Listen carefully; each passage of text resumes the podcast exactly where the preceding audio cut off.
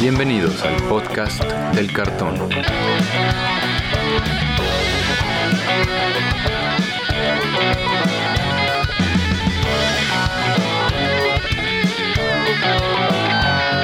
Arrancamos. ¿Qué tal amigos? Bienvenidos de nuevo al podcast del cartón, el podcast donde platicamos sobre todo lo que tiene que ver con el juego Magic the Gathering. Yo soy Andrés Rojas, también conocido como Chad, y me acompañan mis coanfitriones Brian Romero y Antonio Teddy. ¿Cómo se encuentran esta noche de asueto lunes, amigos?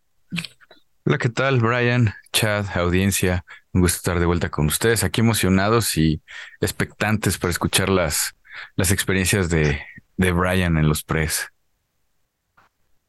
Hola muchachos, pues así como lo dijo Teddy, pues yo ahorita me encuentro exhausto de tanto Magic que estuve ahí dándole el fin de semana.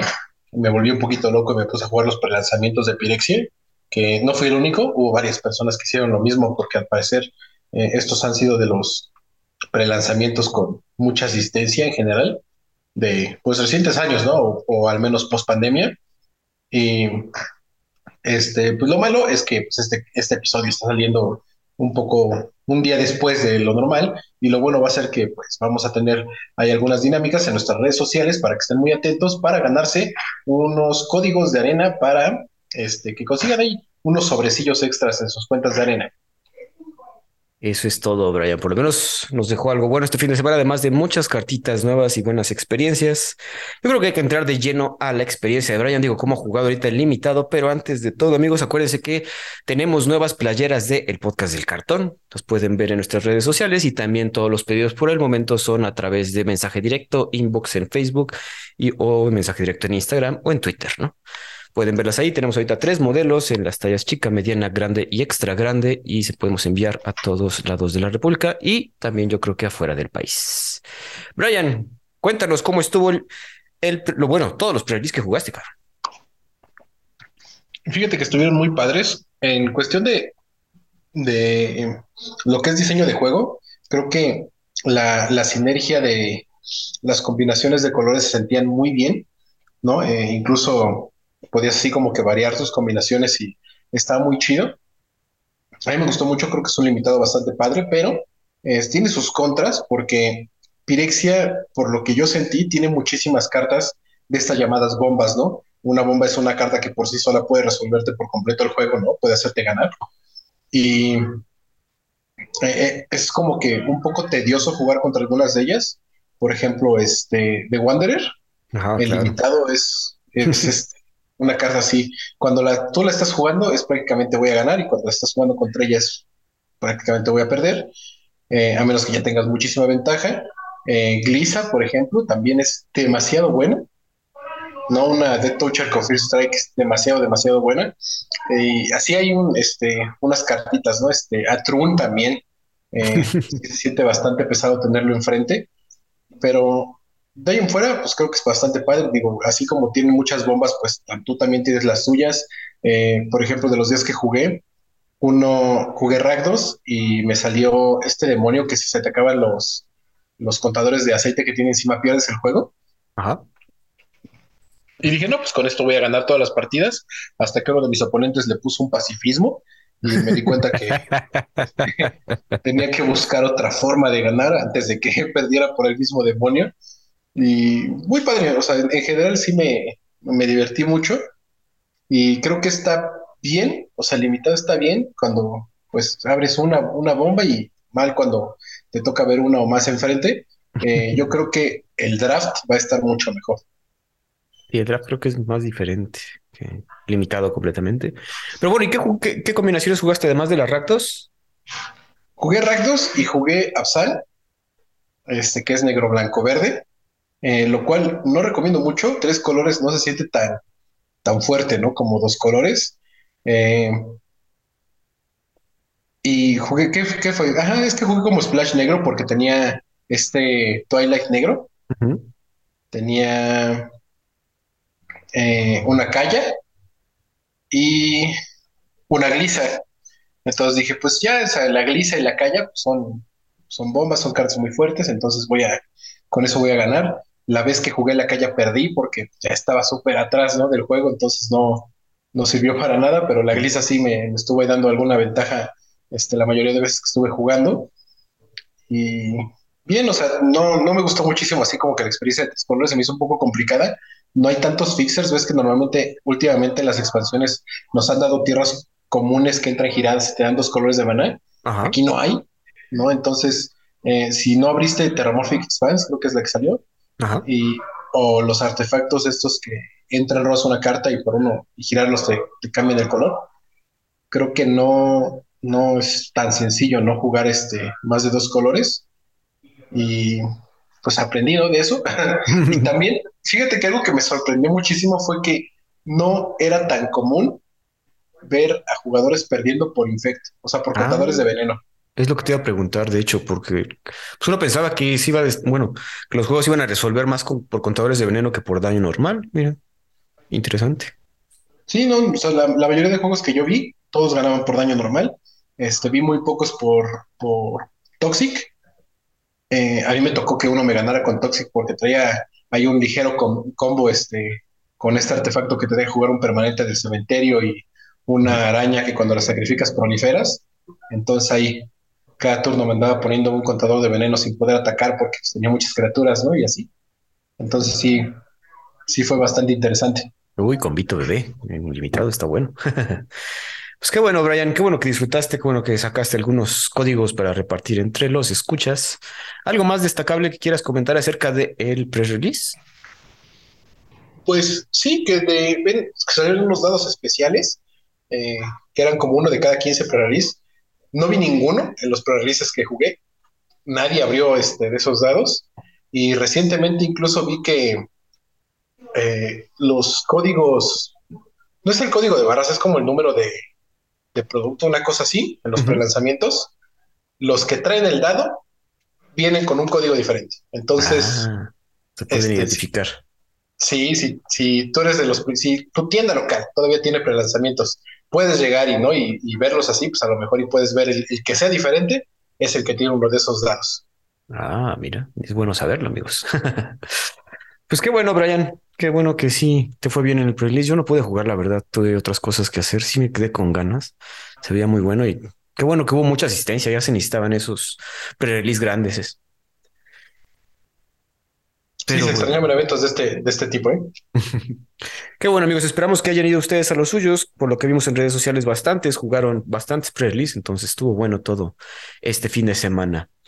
Pero bueno, vamos a pasar a lo que nos truje, a lo que venimos a escuchar este mentado podcast. Tenemos un par de temitas por ahí, sin embargo, una noticia que de hecho se nos fue, un video que salió hace más de un par de semanas, o un par de semanas, si no estoy seguro, el cual fue The Good Morning Magic con nuestro amigo Gavin Berhe, el cual, pues básicamente salió a decir que vienen cambios grandes para el juego, ¿no?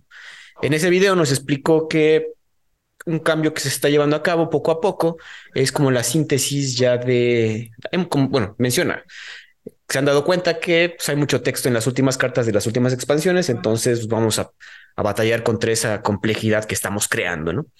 Y una cosa que van a hacer es que, pues sí, ya no es que vamos a hacer evergreen todas las todas las mecánicas, pero unas que ya son muy conocidas, como lo que sería, ya saben, cycling o flashback, pues ya van a ser reconocidas como esa.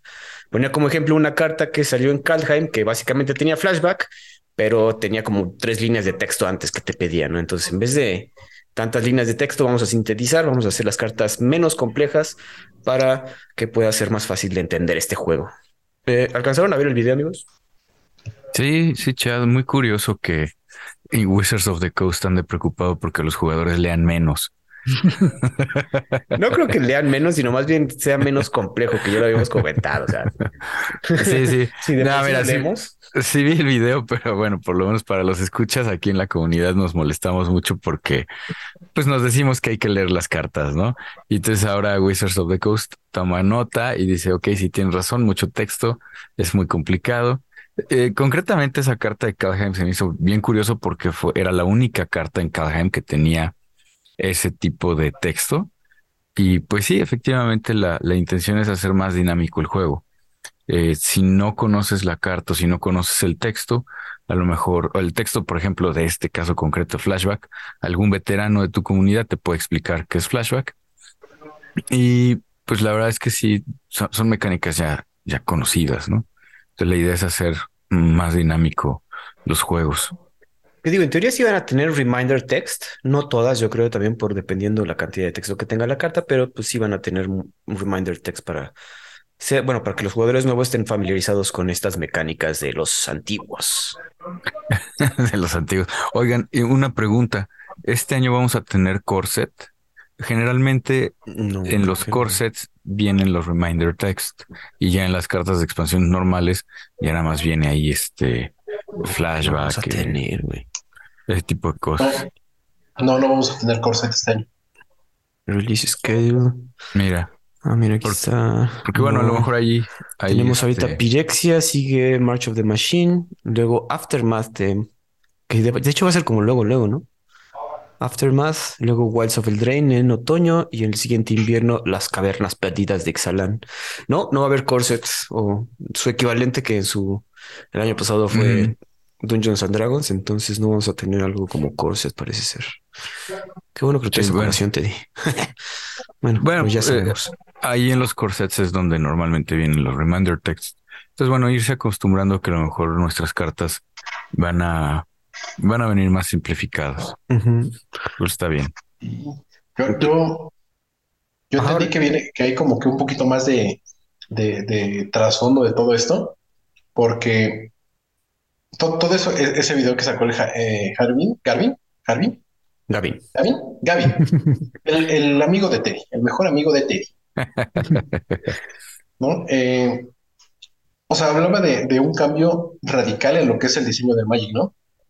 Para quienes no lo sepan, eh, en, dentro del diseño de, de, las cartas de Magic, el plan original era que cada expansión, cada mundo, cada set tuviera sus propias habilidades y no se repitieran nunca. ¿No? Eh, la primera vez que repitieron como una habilidad creo que fue Cycling en... No dice. Oslo. En Oslo. En Oslo, ¿No? Y fue así como, wow, ¿no? O sea, muy, muy increíble que lo que habían hecho, ¿no? Sorprendió muchísimo este, a la gente de ese entonces, que pues este, usábamos celulares con teclas y todo eso, ¿no? Pero... no, creo que ni había celulares, güey. Bueno, en, México no. No, es bueno. Según yo sí, no importa, ¿no? Este, pero para que se hagan la idea. Ajá, ¿no? Este, de aquellos tiempos, ¿no? Y, así, ¿no? O sea, eh, había como que repetido muy pocas este, habilidades. Y ahorita, pues sí, ¿no? O sea, porque todo, todo este video salió a colación porque en Pirexia, este, todos seremos uno, solo existe una carta con flashback, ¿no? O que puede ganar la habilidad de flashback y ya trae el, texto de flashback este, en ella.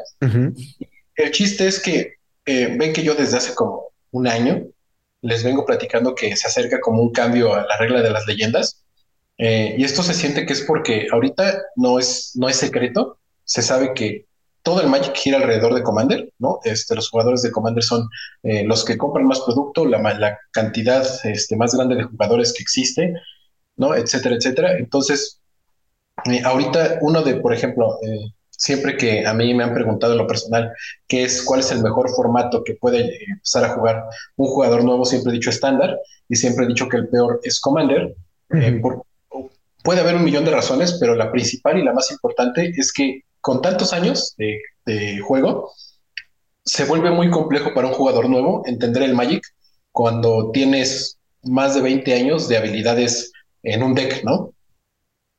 Entonces, eh, este diseño, este cambio de diseño ahorita, ayuda también a que los jugadores nuevos, entrando a Magic y conociendo, por ejemplo, estándar, empiecen a conocer habilidades como Flashback, como Survey, Scry, ¿no? Todas esas este, habilidades que de repente no aparecen en todos los sets, pueden aparecer con una carta y ya con eso se pueden como eh, facilitar su entrada a formatos este, más complejos.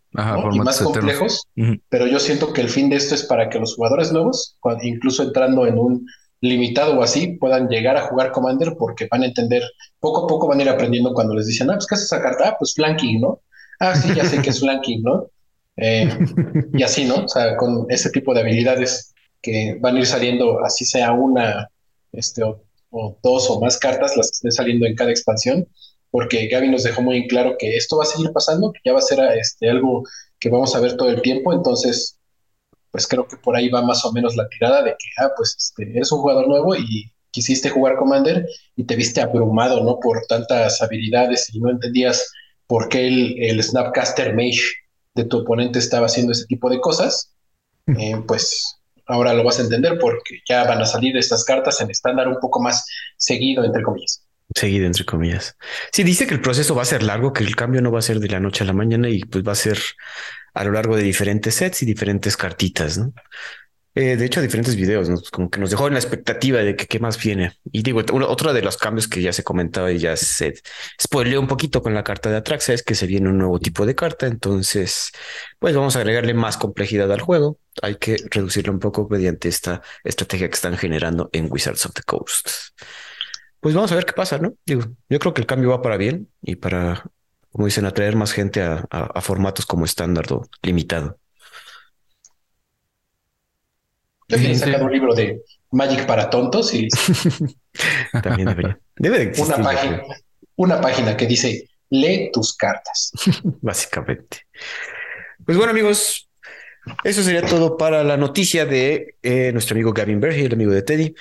Y ahora vamos a pasar a lo siguiente. Si se acuerdan, bueno, si escucharon nuestro último episodio, nosotros siempre formulamos nuestras cinco cartas favoritas del set. Cuando decimos nuestras cartas favoritas, no nos referimos a que son las mejores, a que se van a usar, a que en cierto eh, formato se van a jugar. Entonces, pues por lo generalmente la formamos porque nos gusta, porque Teddy dice que es blanca, entonces va a estar buena y pues casi siempre está en lo incorrecto. Pero bueno, entonces en este episodio queríamos darle la vuelta a esa dinámica. Vamos a ver lo que dice las mejores cartas de Pirexia según los que saben, según los que sí están buscando decir cuáles son las mejores, ¿no? Eh, nos volcamos a ver ciertas páginas conocidas. En este caso, pues, puse unos tres ejemplos para, cuatro ejemplos para no abrumarnos tanto. Y pues de las más conocidas, pues MTG Goldfish, ¿no? Quien, si bien saben, es ahí Saffron Olive y Cream de Asian Avenger. Eh, pues ellos establecieron sus mejores cartas para estándar. Vamos a empezar. ¿Qué les parece? Que aunque es el formato un poquito más relegado de los últimos tiempos, pues es el más importante, como bien comenta Brian. Ah, sí, vamos, a, darle, vamos a darle. en las cartas del top 10, eh, Seth habla de, en su número 10 pone Red Salvo, no, ninguno de, nosotros, ninguno de nosotros puso esa carta. Es un instante, cuesta uno rojo y dos incoloros y tiene afinidad para equipos. Y Rebel Salvo hace cinco daños a Target Creature o Planeswalker y ese permanente pierde indestructible hasta el final del turno. ¿no? Entonces, si tienes varios equipos por ahí votados, este, este hace cinco daños por un mana, básicamente, si está bien equipado. Aparte a Planeswalkers, yo creo que por eso lo está poniendo mucho en estándar, donde se ven bastantes Planeswalkers y más con los que estaban saliendo ahorita, los completados. Incluso si ese permanente tiene indestructible, pues bien lo puede destruir. Si bien saben, ahorita hay bastantes cositas con indestructible, especialmente los dominos que van a salir ahorita en Firexia. Ay, creo que hay un Planeswalker que da indestructible, ¿no? Le pones contador de indestructible o, o me estoy equivocando. Según yo, son los dominos los que te dan indestructible. Ah, los dominos es que haces algo y ganan indestructible, ¿no? Pero ah, creo que la Wandering Emperor. Ah, creo que sí, puede ser. Y creo que ya sigue en estándar todavía, ¿no? No, el Eternal Wonder no. Ajá, la, Eternal... No, de Wandering Emperor está Fierce Strike. First Strike. Contar más uno más uno. Pero ahorita eh, ese de perder indestructible son, no sé, un si de repente puedes convertir, bajaste un Painter Servant y dijiste verde. No, ya todo es verde, pues ya le puedes aventar uno de esos a Trun, al nuevo Trun.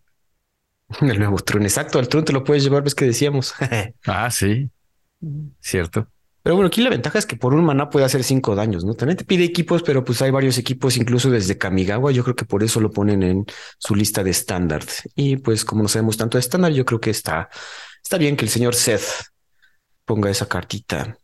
En su número nueve puso el edicto de la discordia, el Shieldred Edict, el cual. ¿En qué, quedó la, la encuesta, Brian? Pues se acabó la discordia y la democracia funcionó una vez más y, por votaciones se escogió este edicto como el mejor edicto.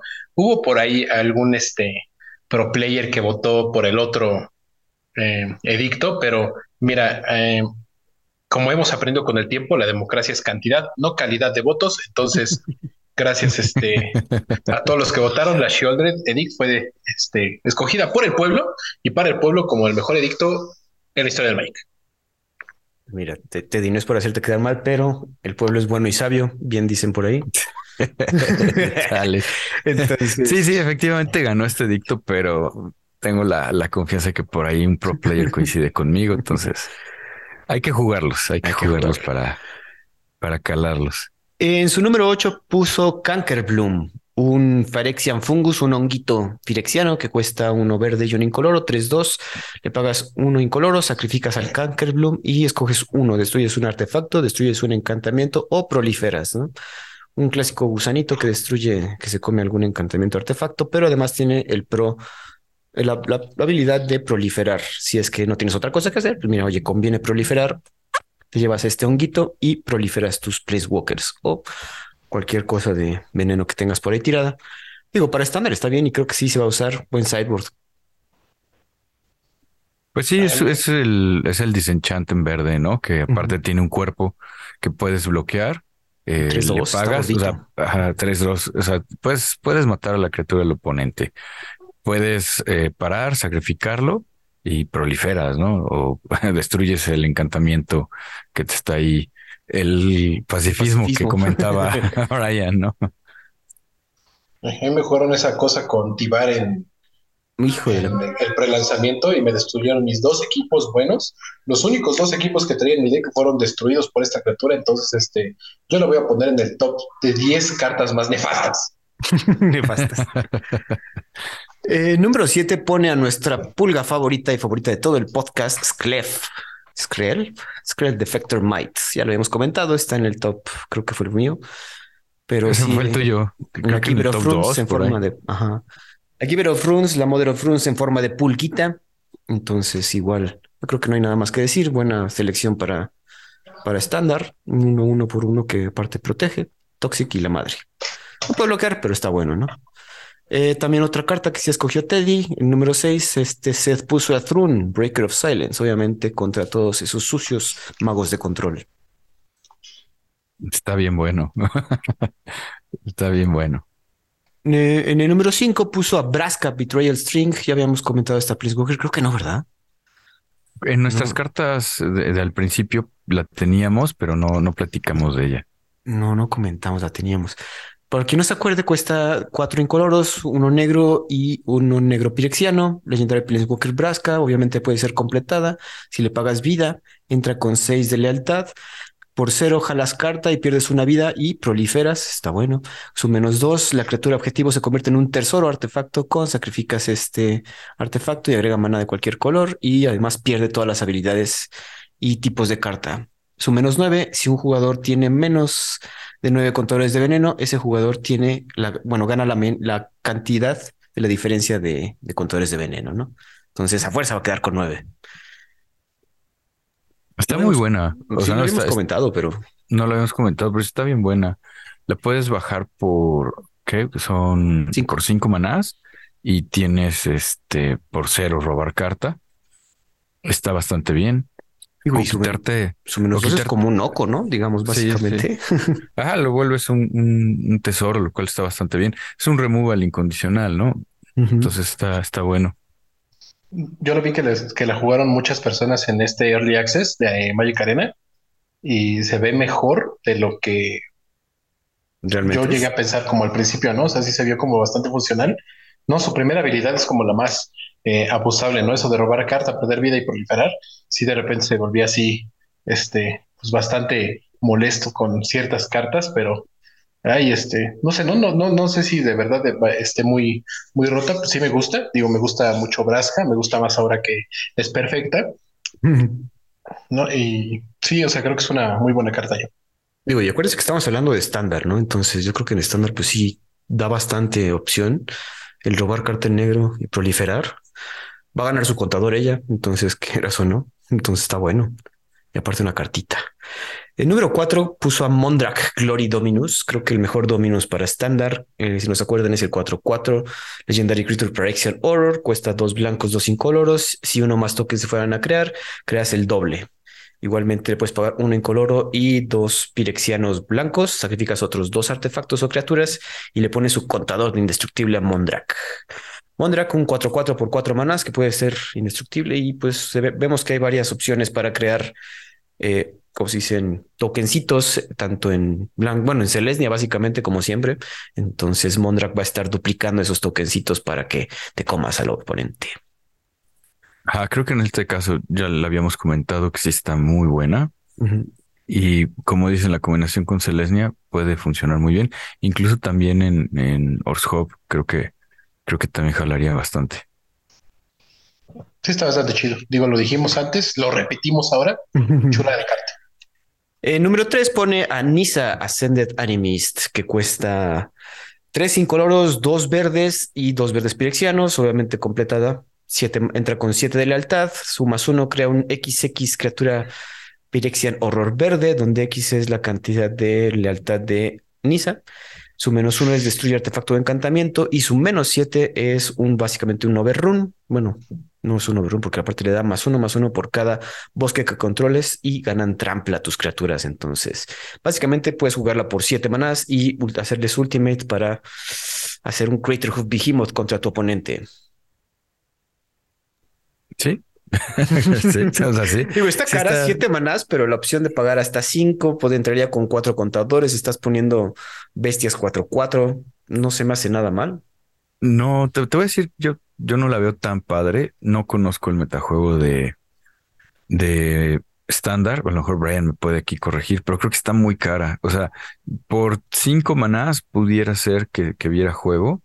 En verde no tiene tanto, tantos problemas porque estamos hablando de estándar y a lo mejor en Pionero está mejor con, con devoción, pero sin devoción no la veo tan, tan jugable. Pero ese soy yo. No, a lo mejor me equivoco. es que cinco manás por un Planeswalker 4-4 que tiene varias habilidades. No, no, yo no lo veo mal. No sé que el limitado está rotísima. es que sí. bueno, si te cogen una esta, sí. Sí, en estándar hay, que ver, ¿no? Cómo, cómo se desarrolla el metajuego ahorita con la salida de Pirexia. Pero sí, a mí sí me gusta. Ahora, con estos eh, completados, estamos diciendo que esos dos manás verdes son gratis. Obviamente no es gratis, son cuatro vidotas que para estándar, pues sí son significativas o para un juego de construido, pues sí son significativos, pero digo, y no, no, no, no nos hagan caso cuando decimos que es gratis. O sea, sí cuesta, cuesta siete, como dices. Este. Ah, cuesta siete o te, o te pellizcas cuatro vidas. Cuatro vidotas, digo, que, que, se nos dice fácil, pero porque estamos acostumbrados a hacer Mental Mistep o Taxian Pro, pero pues no, no. Esas cartas. O hacer Reanimate, un Griselbrand. Esas madres están baneadas en este, en estos formatos de gente decente, entonces mira. Pero bueno, vamos a pasar a la siguiente carta. Su segunda carta es El Schnorr, la madre de las máquinas. Si habíamos hablado de ella, si no se acuerdan, es la que duplica tus triggers y evita los triggers de los oponentes, ¿no? Vigilancia 4-7, toda en algona por 5 manás. Está bien buena. O sea, eh, a esta carta sí la veo jugándose en estándar, porque azul blanco eh, sí puede llegar a estos turnos y bajar esta bomba eh, ataca y bloquea, ¿no? Y con, con siete de defensa puede resistir bastante bien los golpes. Eh, la habilidad extra de que las cosas no triggeren, no sé cómo funcione en estándar, pero de entrada bajar un, un 4-7 por 5 que, que pega y que defiende, se me hace que está muy bueno. Creo que estamos de acuerdo en eso, ¿verdad, Brian? Ah, no sé, yo, yo me voy a atrever a ir en contra de, de la opinión de Teddy y voy a decir que yo la vi y no se me hace tan buena para estándar, porque pues así es una 4-7 por 5 balas, son buenos stats, pero por ejemplo no puede bloquear una Shieldred, ¿no? Porque el Shieldred tiene Death Touch y esta no tiene ni 5 de poder para eh, mínimo irse con la Shieldred. Y ah, es que no, no, o sea, trato como de pensar en qué deck usa mucho esto de las habilidades disparadas, tal vez en Ragdos, ¿no? Más o menos. Pero cómo se puede así aprovechar de más en, en, Ragdos y Celesnia, ¿no? Porque a lo mejor todavía no vemos ese deck Celesnia que estábamos platicando, ¿no? Con el con el patrón y con la Shieldred. este Celesnia puede que funcione con muchos bicheritos y en Ragdos, pues sí, no, este ya ya hay, ya hay una una fórmula probada. ok, coincido contigo en que eh, yo tampoco sé que también funcione. Nada más que verla así en papel se me hace que está muy chida. A lo mejor tienes razón y, y no está tan buena. Sí, no, no, no sé, no sé, no, a lo mejor y, es una carta que obviamente con el tiempo eh, va, va, a durar dos años en estándar, ¿no? Entonces, eh, ahorita tal vez no sea como lo mejor, en un futuro puede que sí que salgan más este eh, habilidades de, de, criatura, ¿no? De, de Enter the Battlefield. Pero mientras no reimpriman, ah, ¿cómo se llamaba este mago? El 2-3 que regresaba a criatura. El Reflector Mage. Ah, un Reflector Mage o algo así, pues no siento que. Ay, no, qué horrible. ¿no? Sí, no, o sea, creo que así blanco azul como que no tanto, pero este, pues bueno, o sea, sí es, creo que sí es una buena carta. Me gusta mucho por el flavor, pero así para estándar que yo diga, ay, sí, va, nah. no. Antes, antes el Dominus blanco que este. Ah, sí, sí, sí, coincido. ¿Y sabes qué, Brian? Ahí te va. Yo creo que es momento que Solar Flare regrese estándar. y yo creo que ahí en, un Solar Flare, esta y el Dominus jalarían chido. Creo que ya. Yo también extraño los viejos tiempos del Magic Lady, pero híjole, a lo mejor y Solar Flare hoy en día ya no es lo que era. ya no es lo que ah, era. no, por eso una versión actualizada con, con estas cartitas nuevas de Grex estaría bueno. Estaría bueno. Hay que intentarlo, hay que intentarlo. Lo intentaré en arena que no me cuestan mis cartitas. Eso. Eh, y para finalizar el número uno, aquí la gente de MTG Goldfish puso a The Eternal Wanderer, esta Planeswalker de la cual ya comentamos que está bien rota y aparte es rara, no es mítica y tiene un chingo de habilidades la canija. Eh, en esta tanto The Asian Avenger, Cream como Seth están de acuerdo en que es la mejor cartita para estándar. No sé qué piensen ustedes, pero yo sí creo que puede estar echando mucho desmadre. Esta Planeswalker solo se protege a sí misma, pone criaturitas, exilia y blinkea y también puede destruir. Entonces hace todo la señora. Sí, a mí me gusta mucho, me ha estado gustando mucho eh, el diseño de, este nuevo Planeswalker blanco que, que liderean. ¿no? Eh, me, me, latió la, la, carta. Igual, no sé, por seis manás, se me hace que está mejor esta que Nisa por seis manás y obviamente es blanca, entonces yo la jugaría, no sé jugar estándar. Ah, yo la veo y de verdad pienso en, un blanco azul control con ocho Wanderers, ¿no? Las y estas otras cuatro. Y es como de, ay, tal vez me aburro un poco. Luego pienso en un mono blanco con ocho Wanderers y digo, ah, sí, ahí está la diversión. Ahí está. ¿No? Pero quién sabe, ¿no? O sea, sí me, sí me gusta mucho esta Wanderer. Eh, creo que fue de las cartas más abiertas en los pre en los que participé. Todo el mundo tenía una, menos yo, obviamente, porque la suerte y yo no somos amigos al parecer. Y pues, ni modo. Y como dices, bajabas una y ganabas, porque si es una cartota. Eh, amigos, yo quiero saltar a el podcast de Brian Gottlieb y Gary Thompson también hicieron su top 10 y pues específicamente ellos también entraron a hablar de estas cartas en estándar. No sé si les parece comentarlas su top 10, porque que dice que no están en orden, pero si quieren las vamos comentando, ¿no? Adelante, chat. Número 10 pusieron a Kemba K. Enduring, este gatito clérigo legendario que cuesta uno blanco, uno incoloro, un 2-2, que dice que cuando Kemba u otro gato entra al battlefield, eh, bajo tu control, atachea hasta un equipo que tú controlas a esa criatura, ¿no? Básicamente un Sigarda 6, pero para gatitos. Y las criaturas equipadas que tú controlas ganan más uno, más uno. Y por cinco manas, tres eh, incoloros y dos blancos, puedes crear un token de gatito 2-2 blanco.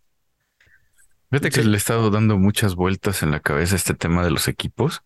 Y es que creo que apenas en, en Firection o, o Will Be One, Will Be One, ¿cómo es? All will, be, one. All will be one. Nos dieron la espada esta, la verde roja, ¿no? Y no he visto como que otros equipos así súper duros, al menos no en estándar. No, pero, pero creo que pinta bien. O sea, pinta bien jugar equipos. El equipo que, que nos puso Brian en su lista, el War Whip, estaba, también está bastante bueno. Entonces, eh, a lo mejor valdría la pena empezar a ver cómo armar algo con equipos. en estándar, acuérdense. en estándar, en estándar. Que también todavía tenemos reconfigure, entonces quizás también equipa. Digo, eh, vale la pena. Ajá, exacto. Entonces a lo mejor está interesante. De hecho, por eso a mí me gusta muchísimo esa, esa Kemba, ¿no? O sea, entra y se puede atachar este, estas cartas con reconfigurar ¿no? Entonces, pues, este, como que escoger esas, esas criaturas con un coste de reconfigurar alto y ponérselas sin ningún problema. Y esa habilidad de poner gatitos que se pueden equipar, que les aumenta el poder cuando están equipados. O sea, sí, a mí en lo, en lo particular me gustó muchísimo la gata y más eh, después de verla un poquito en acción en los prelanzamientos, digo, una 2-2 por 2 no suena como maravilloso, pero de repente era como, ah, entra y se le pone este equipo y ya cada turno gato, gato, gato, gato, y ahí la gatiza. La gatiza. Sí, como que se había pasado desapercibida, pero está bonita la Kemba. En número 9 habían puesto un artefacto que yo no había puesto atención, pero ya leyéndolo bien está muy bueno. Eh, Tablet of Completion cuesta dos manadas un artefacto que lo giras y le pones un contador de aceite a la tableta o lo giras y agregas mana incoloro, pero solo lo puedes activar si tienes, si tiene dos o más contadores de aceite y también puedes pagarle uno y girarlo para robar una carta, pero solo se activa si la tableta tiene cinco o más contadores de aceite en ella. Entonces, con todas las habilidades de proliferar, esta cosa básicamente puede llegar fácil a los cinco contadores y siempre pagar uno por girar y robar carta. Es una, es muy buen ratio, yo creo. Y que por dos manás te puede dar un maná más, está bastante, bastante decente. Te pide ponerle el contador, ¿no? De aceite, pero está bastante interesante. Digo, no, no empieces a comparar con cosas, con cartitas de Commander, te di, esto es para No, no, ¿eh? no, no, por eso, pensándole que a lo mejor este azul blanco porque no tienes nada de rampeo, bueno, pues tienes aquí un artefacto que te puede dar maná, ¿no? Te puede dar uno más y aparte en azul blanco te da carta, ¿no? O sea, con, cinco contadores, el, la, te da una carta extra. Entonces está, está bien interesante. Ah, yo no sé, yo jugué en los tiempos de Mindstone y esta se me hace como una Mindstone mucho mejor en juego largo, pero en juego corto un poquito lenta. Bueno, esto Jerry y, tu tocayo Brian lo comparaban con el tomo, el reciente tomo que también se usó mucho en. Ay, se fue qué expansión el. Era de M. Ajá, M21 o 19. Ajá, ¿no? Del último corset, creo. Ajá, del último corset. Que también vio juego esa madre y también eh, era más o menos lenta, pero sí, sí se vio juego. Pero de ese podías robar desde un principio. Están comparando, no digo que sean iguales. No, pero bueno, sí, se les voy a dar, porque este, obviamente ellos saben más de Valle que yo, y no decía, esos son unos tontos, pero si yo veo la carta y no me emociona, ya si, si de repente esta llega a ser como la carta así indescriptiblemente usada en todo estándar, ya me escucharán por aquí todos así diciendo, no, pues sí, ellos tenían razón y yo como siempre, este, tenía poquita menos razón que ellos. Y bueno, algo que sí. menos. algo sí que también estamos de acuerdo todos, y es que lo ponen igual en octavo, en, séptimo lugar a Scrap otra vez. El, la pulga atómica sigue, sigue estando en nuestro corazón de todos los jugadores de Magic. Chulo. En número 6 pusieron un Goblin que otra vez se nos pasó. Bueno, no pasó de percibido. Yo lo vi, pero no lo, no, no quise poner tantas cartas rojas. Exuberant Fuseling cuesta uno rojo por un Phyrexian Goblin Warrior 01 Trample. Eh, cuando el Exuberant Fuseling gana más uno más cero por cada contador de aceite que tenga y cuando el Exuberant Fuseling entra al battlefield o cuando otra criatura o artefacto que tú controlas se ha puesto en un graveyard desde el battlefield, pone un contador de aceite al Fuseling, ¿no? Entonces, un, básicamente va a entrar un 1 uno por uno que no con trample que no asusta a nadie, pero poco a poco va a estar creciendo pues, fácil hasta un 5-1 con trample que eventualmente te va a pegar el cabrón. Yo concuerdo con Brian en que tal vez no sabemos tanto de Magic como ellos, pero a mí tampoco me, me emocionó esta carta. O sea, sí está interesante, es un common, entonces a lo mejor para, para armar un, deck mono rojo está, está interesante. Eh, solamente no me, no me llamó mucho la atención. Que tenga Trample se me hace muy bueno. Sí, eventualmente a la larga va a pegar el cabrón. Ah, yo, yo la jugué en el prelanzamiento y en ningún momento fue MVP. no, nunca fue así como wow, ¿no? De carta. De hecho, pensé varias veces quitársela a mi deck porque no pasaba de ser una 1-1 que se cambiaba por un Might o alguna cosa así de repente. entonces, como que no estaba así como que, ay, wow, qué padre, ¿no? Este, digo, porque normalmente si la robaba yo era como de, ay, que pues la voy a bajar y voy a bloquear a Tomite porque ya estoy en 7 de veneno. No sé, o sea, no, no, no fui muy fan. Te digo, seguramente Jerry Thompson ha de tener un tercer ojo y a decir, no, pero este lo juegas en goblins y de repente te matan todos tus goblins y a ah, este lo es indestructible y termina siendo 21 y ganas, ¿no? Quién sabe, ¿no? Pero para mí no fue como que espectacular y ahorita que lo ven este top es como de, ahora, pero bueno, cada quien. Algo sabrán estos cabrones. Eh, su siguiente carta es Gleeful Demolition, un sorcery que por uno rojo dice destruye el artefacto objetivo. Si es tú controlabas ese artefacto, creas tres goblins firexianos 1-1 rojos. Creo que no la comentamos, pero esta cartita nos gustó. Bueno, a mí me gustó por lo pronto, pero siempre está la posibilidad de que pues tú intentas hacer este convito de destruir tu propio artefacto y en respuesta te lo destruyen y esto se fislea horriblemente, pero pues también puedes tener ahí un medio hate de artefactos de mainboard. Está bien interesante porque con, con mites, con las pulgas, te puedes llevar una de tus pulgas blancas y la, conviertes en tres. Exacto. en tres eh, goblins firexianos rojos. Está, está interesante. Lo que no me gusta es Sorcery. Eh, no es que Sorcery, pues Digo, no se podía pedir otra cosa, ¿no? Instant estaría muy cabrón, la verdad. sí. tu siguiente carta es una carta que ya nos dimos cuenta que eh, todo el mundo sí la quiere usar en varios formatos. Tybar Jubilant Brawler. Comentamos este Planeswalker, creo que no, ¿verdad? Lo comentamos no en nuestro tope, sino en las cartas que nos habían llamado la atención. Yo la comenté y, ustedes me dijeron que no estaba tan buena. Sí, no creo que nos está cayendo la boca porque no, pues es que te diga, Roy, es que es bien buena para Commander. Decir, por favor, en Commander todo es bueno. Esto, o sea, Ragavan es bueno. O sea, es, eh, Tibar es Ragavan. No, Tibar puede matar a Ragavan. No, entonces, Neil. Pero Tibar puede regresar a Ragavan. Sí, y, bueno, eh, eh, ellos están hablando de estándar, ¿no? al final, lo que digo es que yo la vi, llamó la atención, no se me hizo que estuviera mala.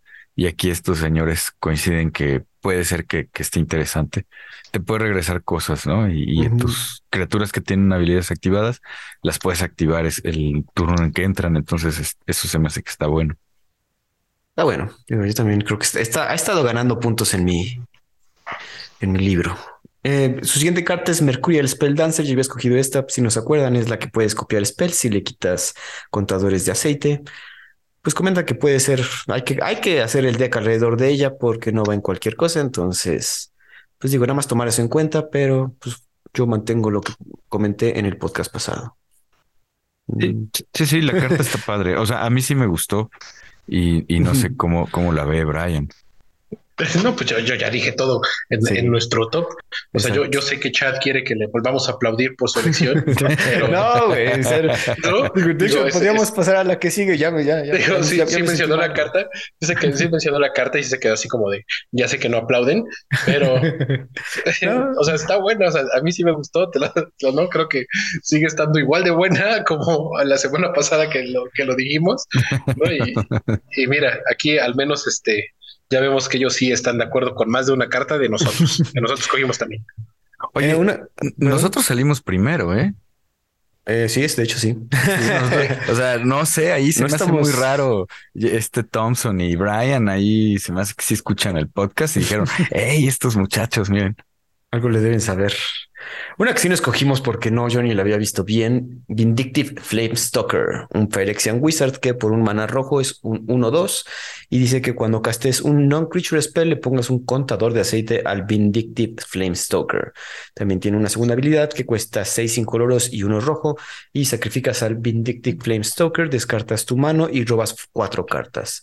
Esta habilidad cuesta uno menos de activar por cada contador de aceite que traiga el Flame Stalker. Entonces, pues básicamente si este güey ya tiene seis contadores, vas uno rojo, lo sacrificas y rellenas tu mano. Bueno, no rellenas completamente, pero robas cuatro cartas. Si jugaron alguna vez con el Bedlam Reveler, cosa parecida, yo lo jugué un rato en Marduk Pyromancer. Eh, siempre eras feliz de descartar esas tierras que tenías en tu mano y robar otras tres o cuatro.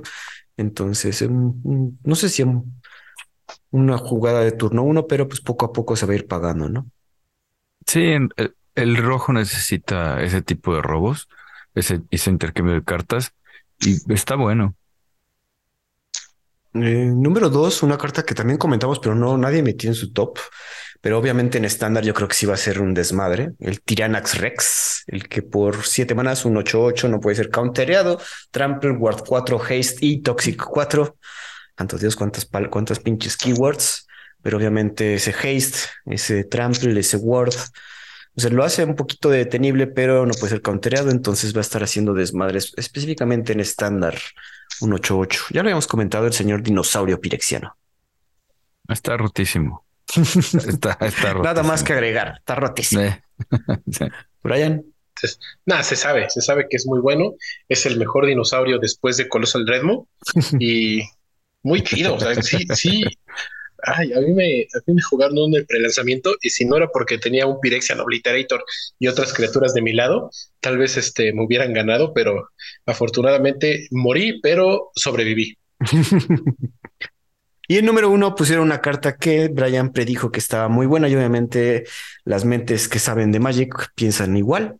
Y estábamos hablando exactamente de Jace, la mente perfeccionada.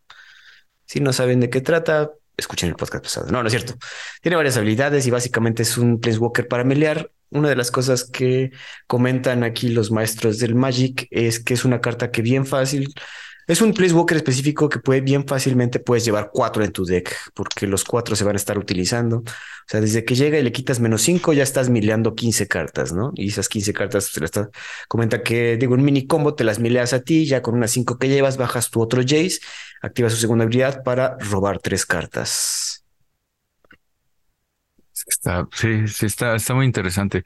Yo sigo sin verle ese punch porque, como dijimos en nuestro podcast, no es The Mind Sculptor, pero que tiene un panorama prometedor y que puede, puede impactar muy bien estándar, yo, yo creo que sí.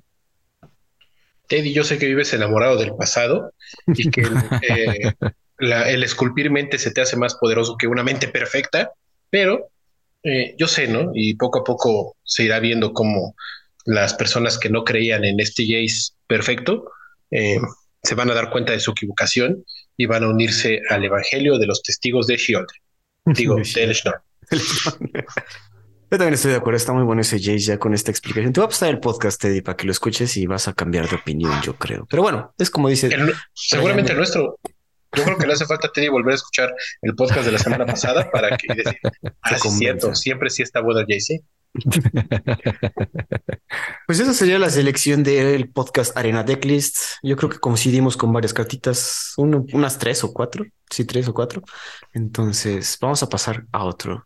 ¿Qué prefieren, Commander CDH o Moderno? Teddy. Creo que hemos hablado un poquito de moderno y la verdad es que creo que tenemos un poco abandonado ese formato. A mí se me hace que, que las rotaciones obligadas de, de Modern Horizons 1 y 2 han cambiado el, el landscape de, de, Modern. A lo mejor viene aquí un, igual un nuevo cambio que puede ser que se vuelva muy interesante este formato. Pues vamos a Moderno. En este caso nos vamos otra vez a basar en la lista de del Mentigi Goldfish que creó Seth de Saffron Olive y en su número 10 pone All Will Be One, una carta que yo escogí como número uno, que obviamente aquí lo menciona porque hay un par de cartitas, tres cartitas específicamente que entran en moderno, con las cuales el combo infinito. Ya las comentamos en el podcast pasado: Quest of the Pure Flame, Talon of Pain o War Elemental Van Infinito con All Will Be One. Otra vez, el asunto es castear un, un encantamiento de coste 5 y luego luego hacer algo con tus con estos piezas de combo. Entonces, a ver qué, cómo se desarrolla. ¿Algo más que agregar? No, ¿verdad? No, no. Está, está bueno, no sé si realmente va a impactar mucho moderno. Yo siento que estándar está volviéndose cada vez más rápido y moderno también. O sea, eh, ya, ya los, los metajuegos van muy rápidos, pues. O sea, los, los decks son muy rápidos. Es correcto. Y para eso necesitas ciertas piezas de stacks que en número 9 ponen el Soulless Jailer. Nosotros no lo habíamos puesto. Soulless Jailer es una criatura artefacto, Phyrexian Golem, cuesta 2 incoloros, 0-4, y dice los eh, cartas de permanentes en graveyards no pueden entrar al battlefield y los jugadores no pueden castear criatura, spells de no criatura desde graveyards o desde el exilio, ¿no? Obviamente esto es para detener a todos los reanimators que quiere jugar Teddy, para todos los combos con Underworld Breach, para todas las cosas que puede dar. Bueno, si te ves como un poco boomer, si quieres castear su Snapcaster Mesh y castear Flashback, pues no vas a poder. También va a detener todos los combos, no combos, todos los decks de cascada, como Living End y los rinocerontitos. Saludos al Simón. Entonces, básicamente es un Grab Digger's Cage en un cuerpecito de un Golem 04. Sí, está, duro. Ah, vas, vas, Brian. Está mejor porque es buscable con efectos como eh, Call of Calling, ¿no? Este, que puede ser como instantáneo, así en respuesta. A mí me gustó mucho, creo que incluso su jugabilidad en Sideboard puede ir creciendo porque apenas estaba leyendo que todo el mundo ya es como de métele eh, Underworld Bridge a tu deck. Así, lleva rojo, sí, métele Underworld Bridge. Este, lleva rojo, no, métele Underworld Bridge y una montaña. ¿no? Este, cosas así, porque sí, este, resulta que Underworld Bridge está muchísimo mejor de lo que pensaba la gente, ¿no? Se está jugando ahorita muchísimo más, que estamos viendo como poquito menos de hate de cementerio cuando estaba de moda, por ejemplo, Hogak, ¿no? Cosas así. Entonces sí, este, ahorita tiene bastante jugabilidad Underworld Bridge y pues aquí, ¿no? Un golemcito 04, eh, un artefacto, ¿no? Pues, pues sí funciona muy, mucho mejor, ¿no? De lo que yo creo. Entonces, pues hay que ir viendo si conseguimos un par. Un par, exacto. Eh, número 8 agrega el Filigree Silex, que cuesta dos incoloros, artefacto legendario. Lo giras y le pones un contador de aceite al Filigree Silex. También tiene otras dos habilidades. La siguiente es que lo giras, sacrificas el Filigree Silex y destruyes cada non-land permanente mana value igual al número de contadores de aceite que tiene el Filigree Silex. Su última habilidad es que lo giras y remueves 10 contadores de aceite de entre permanentes que tú controlas, o sea, no solo del, del sacrificas el Filigree Silex y hace 10 daños a cualquier target, ¿no? Básicamente una ratchet, ratchet Bomb, pero pues para con otras habilidades, si es que tienes así contadores de aceite regados entre todos tus permanentes, pues básicamente puedes hacer 10 daños, ¿no? Eso está muy bueno. Y pues digo, si no tienes, ¿cómo se llama esta cosa? El, Ay, se fue el Engineering, Engineering, Engineering Explosive. Es, es, justo lo que iba a decir, ¿no? Que, que a lo mejor no lo suple, pero lo complementa, ¿no? O le ayuda, o, es una alternativa a Engineering Explosives. Bueno, acuérdate que Engineering Explosives te pide manás de diferentes colores, entonces si eres monocolor, pues no, no. Por lo general te ibas por Ratchet Bomb, pero pues ahorita tenemos otra habilidad como Filigree Silex.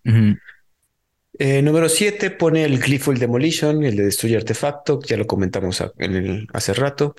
Nada que agregar, yo creo ahí. Quizás en. No sé, es que ahorita no se me ocurren tantos artefactos en, en moderno, pero pues bueno. Ha, de haber cosas que destruir. no, eh, pero se jugaba. ¿Perdón? O sea, se jugaba, se jugaba igual que Kuldota Revir. Hay un deck así con. Ah, ¿Cómo se llama este Goblin? Hay un Goblin que da más uno más uno, creo, más uno más cero a todas las criaturas y tiene, ¿cómo se llama esta habilidad? ¿El Battle Cry o algo así? No, la que si jugaste un hechizo, si es tu segundo spell o, más. Ah, ya sé. Está menos. Ay, sí, ya me acordé. Ya se me fue un nombre, pero sí. Sí, Surge. Surge. Surge.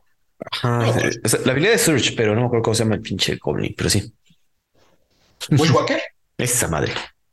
No, o sea, se jugaba con esas cosas y pues ahorita 8 Kuldota Revirts en Model puede ser te vas a divertir un montón. O sea, sí le vas a ganar a algunas personas, pero tampoco creas que vas a llegar al torneo de moderno del mundo y, ah, y lo gané con esta basurilla. El número 6 ponen una cartita que Brian ya nos explicó muy bien por qué está bien rota. Venerated Rot Priest, aquel que cuando haces target a cualquier criatura tuya, pues le haces, le das un contador de veneno a cualquier, al oponente, ¿no? Entonces, obviamente, este lo ponen en Dex de Infect, porque aparte de tus criaturitas de Infect, pues puedes estar pompeando y al estar pompeando vas a estar dando contadores de veneno. Igualmente comentaba un pequeño combo con Spellskite, pero específicamente necesitas dos Spellskite para matar a un oponente, no estar como que brincando entre, entre dañitos. Bueno, entre pump spells para un spell y ya te llevas a tu oponente. Fíjate que he visto últimamente videos de este, gente jugando el Early Access con el Rod Priest y ya veo miedo, ¿eh? O sea, sí, sí me está dando aquí la dudita de aconsejarle a nuestros escuchas que las consigan, porque tal vez la banen. ¿Tanto así? Es que sí está muy buena. O sea, de repente la, vi que le estaban jugando con marchas, con marchas azules y marchas verdes. Y de repente era como, ah, sí, turno 3 ya te gané. Oh, cabrón. En estándar, en estándar. O sea, en turno 3 ganabas en estándar con esta cosa y marchas, ¿no? Así con poquitas cosas que hacían objetivo, porque tener dos de estos en juego es así un, es una tontería. Pero tontería, así de repente, así ah, pues mi, un solo hechizo mío hace target a las dos y son cuatro contadores de veneno. O sea, no, está, está muy, muy fuerte. Ah, cabrón, no, pues ya subió de, bueno, y ahorita la marcan en 12 dólares la, la cartita esta, entonces, pues bueno, a ver si consiguen unas ahí con cuidado. El número 5 pone a The Seed Core, esa tierra esfera, que es la que poncha igual a tus criaturas, ¿no? Si es un 1-1, lo pone más 2 más 1. Igualmente, este Seth lo pone en, en Dex de Infect. Pues nada más cargar ahí. Creo que comentamos cuando la vimos. Sí, la comentamos y, y, que está, que está buena en Dex de Infect porque generalmente son uh, quieres jugar firexianos y entonces te da maná de cualquier color para jugar hechizos, eh, criaturas, hechizos firexianos, ¿no? Exacto. Entonces está, está buena. Eh, número 4 pone el Minor Misstep, el counter de un mana porque contaría spells de uno o menos y comenta que pues ya tenemos varios spells parecidos como Spell Pierce y Fluster Storm. Son cartas que se usan mucho, incluidas, pues digo, también puede contener Ragavan, puede contener Lightning Bolt, puede contener un Mishra's Bubble si es que eso quieres, o un Holy Shit. Está súper bueno ese counter. Entre más le doy vueltas, mejor lo veo. Más te gusta, ¿no? Sí, sí, te conozco, Teddy. Eh, número tres pone a el Schnorn, Mother of the Machines. Creo que todo el mundo está hypeando esta carta. No, no la hemos visto tanto ni en moderno ni en otros lados, pero pues la habilidad de panar, panar ¿cómo se llama? Panarmónico.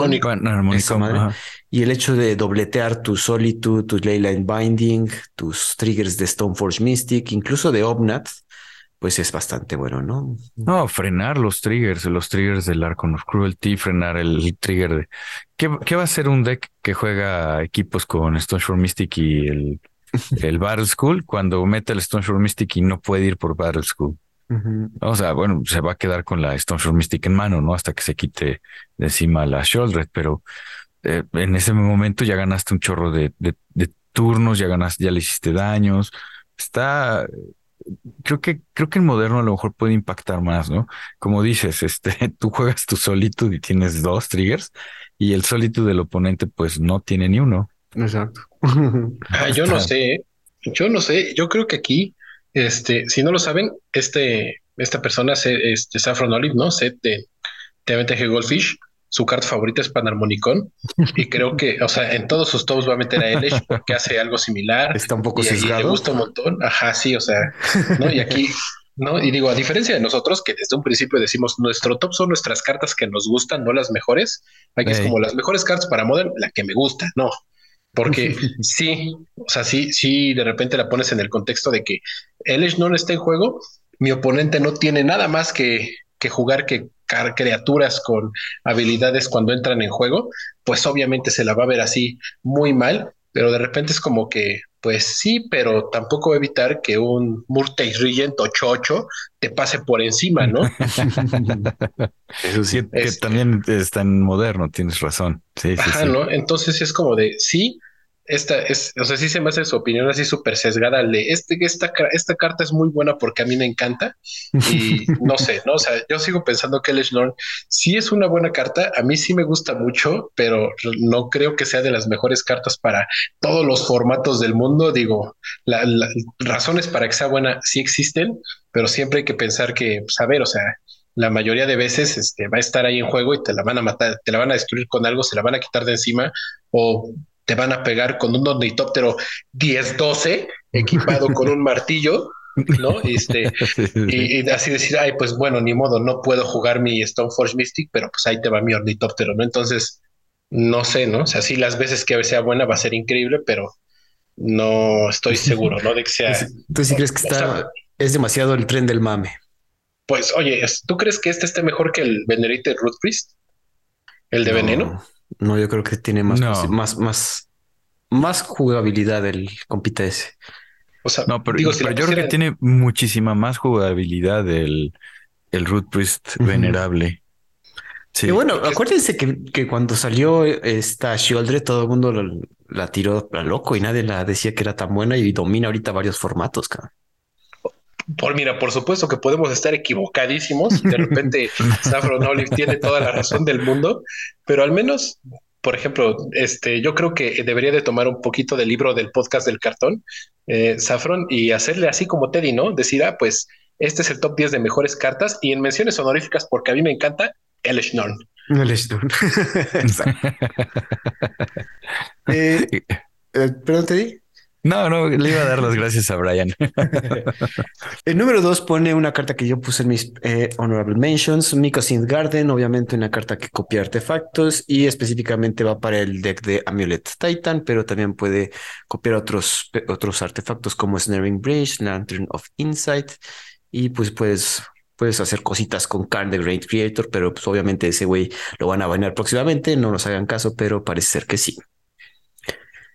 Eh, el número uno pone una carta que Teddy iba a decir a huevo. Yo les dije Taibar Jubilant Brawler, porque específicamente ayuda al combito de Devoted Druid y Vizier of Remedies. Para quien no se acuerda, el combo de Devoted Druid es el que te genera mana verde infinito con Vizier of Remedies. Igualmente, pues puedes buscar, activar luego, luego tu Stoneforge Mystic, regresarla con Tibar entonces, hay cositas interesantes con este compadre, como dice Teddy. Yo creo que es hasta ahí, ¿no? O sea, el, el Tibar está bueno, o sea, yo sí creo que está bueno, pero mm, yo creo que todavía la tiene más difícil en Modern que, que en estándar. Aunque en Modern tiene más, mm, ¿cómo decirlo? Afecta a más, ¿no? Más jugadas, a más, más combos. O sea, está interesante, pero coincido con Brian que a lo mejor no está tan bueno. No sé, yo... ¿Sabes? Bueno, ¿sabes cuándo pensaría que sí? ¿Cuándo pensaría que sí hubiera estado muy bueno este Tibar? En, cuando antes de que banearan el eh, Detroit Shaman. Ah, no manches. Ándale. y, tal, y, tal, vez incluso en pionero, o sea, ahorita que lo que estoy pensando, Detroit Shaman se juegue porque existe Tibar. Debería de, sí, podría, podría entrar, podría ser un jugador ahorita interesante. Eh, ¿Quieren hablar de las cartas de CDH? Adelante, chat. Eh, bueno, nos basamos ahorita en un joven llamado Felipe Torres de MTG Cards también encontré uno, uno de los güeyes de Playing with Power, pero la verdad pusieron dos, tres cartas que básicamente son las mismas que ya comentamos, el Minor Mistep y otras madres. De hecho, aquí también son las mismas casi. O sea, somos buenos para escoger cartas, no voy a mentir. Escoge también el Mercurial Spell Dancer, ya hablamos de él, Scraps Hive, ya comentamos de ella, el Bitter Blossom Blanquito. Aquí, aquí nada más como comentarlo extra, ¿no? O sea, puede ser muy útil el Scraps Hive para Winota Joiner of Forces. Para todos aquellos que juegan Winota, consíganse uno de esos. Está muy bueno para darle triggers con Winota. Sí, muy bueno. otra vez ponen al All Will Be One, el encantamiento para hacer convitos locos. Y una carta que nosotros no pusimos, creo que hasta ahorita vemos más o menos, Unctus Gran Metatect un, un este, criatura artefacto legendario, Phyrexian Bedalken, cuesta dos azules y un incoloro, dos, cuatro. Otras criaturas azules que tú controlas ganan cuando esta criatura se gira, robas una carta y descartas una carta. Otras criaturas artefacto que tú controlas ganan más uno, más uno, y le puedes pagar un maná azul pirexiano y hasta el final del turno la criatura objetivo que tú controlas se convierte en un artefacto azul, además de sus otros tipos de colores y tipos puedes activarlo solo como un sorcery, ¿no? Está interesante. Está interesante. Eh, está, está padre. Está bueno para Yo lo vi, me gustó. Perdón, este, mm. perdón. No, no, cuando lo vi me gustó. Este, obviamente para mí era como un slot para meterlo en, en mi deck de, de, Alela, que juega con tokens, que juega con artefactos. Y en los decks de Ursa yo creo que podría quedar muy padre, podría quedar muy bien porque los artefactos con Ursa o te dan maná y con este o te dan robo. Entonces, bueno, pudiera ser, ¿no? Digo, aquí lo que, lo que comenta aquí el compadre Felipe Torres es que necesitamos un destapador, un desgirador, como sería el Free From Real, para estar girando y desgirando y estar looteando todo tu deck y eventualmente castear tasas Oracle. Ajá. Básicamente. Divertidísimo, Pero estamos haciendo en CDH, o sea, ya. Sí, es algo que buscas. Sí, es algo que buscas hacer, ¿no? Está, está bien. También comenta los Mycosynth Garden. Obviamente, el Mycosynth Garden puede copiar todos esos artefactos que te gustan, como Mana Crit, Lotus o Lion's Eye Diamond, para hacer convitos locos. También comenta el Soulless Jailer, igual específicamente para. Es que, güey, todas las cartas que no sean humanos son buenas para Winota, güey. este o sea, sí, pero, pero sí tienes que balancearle ahí. Ah, sí, obvio. Humanos y no humanos. Eso sí, pero Digo, el Soul Jailer un 0-4 que pues, no va a pegar, pero va a activar Winota. Entonces, y aparte va a evitar que el oponente juegue cosas del graveyard, puede evitar que esté non-creature spells del exilio. Entonces, otra pieza de stacks para Winota. Qué divertido, como dice este Y el minor misstep, ¿no? Ajá, comenta también el minor misstep, porque obviamente tenemos Demonic Consultation, Lionside Diamond, y pues también va a haber juego junto con todos los spells de todos los counters de un maná. Igualmente comenta Tybar Jubilant Brawler, que por su habilidad de A Thousand Year Elixir eso de poder activar tus criaturitas sin tener que, como si tuvieran haste, va a estar bueno para específicamente con el Hermit Druid, ese convito de vaciarte toda la librería y, ganar con tasas Oracle al momento que llega, porque básicamente el problema de Hermit Druid es que tienes que esperar un ciclo de turnos para poderlo activar. Ahora con Tibar vas a poder activarlo luego, luego y ganar luego, luego. Otra cosita con el Divining Witch, una una, como se dice, un spell shaper, una brujita de Nemesis, uno uno que hace básicamente Demonic Consultation, pero tienes que girarla, entonces va a ganar la habilidad con de haste con Tybar. Y el hecho de que pueda regresar criaturas de dos o menos, pues para CDH es muy importante porque tienes Dockside Distortionist, Tazas Oracle o las que ya comentamos, ¿no? Herbitruid y Divining Witch. Sí, es correcto. Este, ahí es donde yo me lo había imaginado, ¿no? Ah, en un deck de CDH buscando hacer Tazas Oracle o algún otro combo con Hermit Druid. Está bien interesante con Darkside Distortionist. Pues es como que va obligado, ¿no? Va obligado. Y esas serían todas. No sé, creo que no. Todos estamos de acuerdo que son cartas que nosotros ya habíamos comentado, entonces no estamos tan mal.